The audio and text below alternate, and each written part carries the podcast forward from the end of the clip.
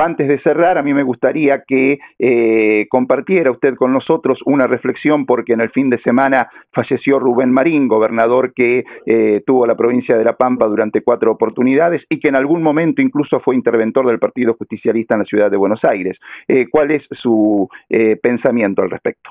Mire, fue una sorpresa, me avisaron los compañeros de La Pampa, yo sabía que tenía alguna dolencia, había estado con él cuando viajé a La Pampa, cenamos, conversamos, lo vi bien con él, la señora, su familia, nos sacamos una foto, fue.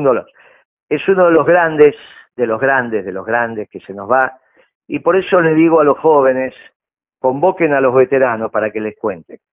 Obviamente Marín lo que hizo fue contarle a los jóvenes todo lo que tenía que contar, y hoy los hijos son fieles herederos de su padre, pero eh, los que no lo escucharon se perdieron un montón de enseñanza. Y antes que los viejos nos vayamos yendo, porque hay un trabajamiento generacional a cumplir con el último don de Dios, que los convoquen y que le expliquen cómo funcionaba el movimiento peronista, cómo era, por qué, cómo se tomaban las decisiones, porque en este siglo casi que el movimiento peronista no funcionó como movimiento y el Partido Justicialista opacó la organización movimentista. Bueno, ahora hay que volver a la organización movimentista.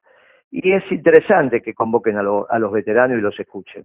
Cómo se tomaban las decisiones del movimiento, cómo se reflexionaba, cómo era, cómo nos escuchábamos mutuamente a las mujeres, a los empresarios, a los dirigentes sindicales.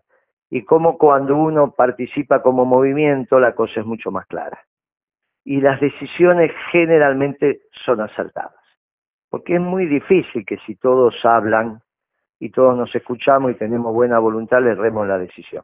Se le erra la decisión cuando se toma en soledad y no se consulta, como fue el caso de Alberto Fernández. Así que bueno, lamento, lamento la partida, pero sé que desde arriba nos va a cuidar a todos los peronistas y especialmente a los pampeanos. Y entonces a través de este medio le mando un fraternal abrazo a su familia, a su esposa y a sus hijos y a sus amigos. ¿eh?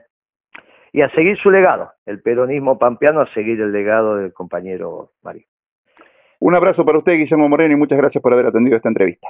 Gracias, gracias a usted, gracias por su tiempo. ¿eh? Un abrazo.